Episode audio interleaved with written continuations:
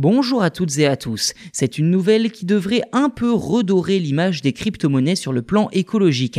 Ethereum, la deuxième monnaie virtuelle la plus utilisée dans le monde, juste derrière le Bitcoin, débute en ce mois de septembre une transition vers un nouveau mode de sécurisation de la blockchain, assorti d'un plan visant à réduire ses émissions carbone de plus de 99% en seulement quelques semaines.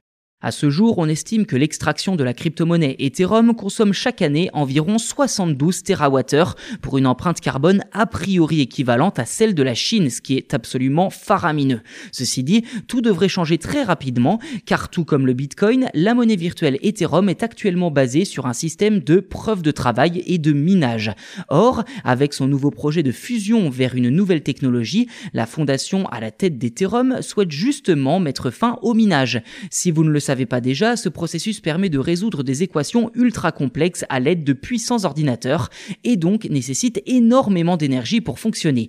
D'ici peu, Ethereum utilisera un processus de preuve de participation, Proof of Stake, dans lequel le réseau sera sécurisé par des utilisateurs qui stack, littéralement en français qui plantent de la crypto-monnaie et s'engagent à agir honnêtement au risque de la perdre. Je cite Alex De Vries, économiste hollandais gérant du site Digiconomist, cela pourrait réduire fortement les besoins électriques liés à l'utilisation d'Ethereum. Une réduction d'au moins 99%, probablement 99,9% pourrait être atteinte.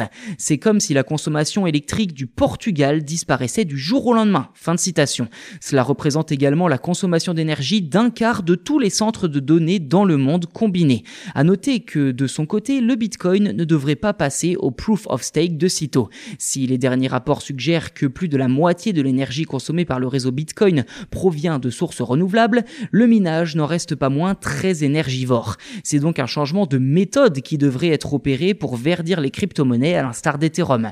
Sauf que du côté du Bitcoin, on considère que le minage ou proof of work offre une véritable décentralisation, ce qui fait effectivement l'ADN des crypto-monnaies.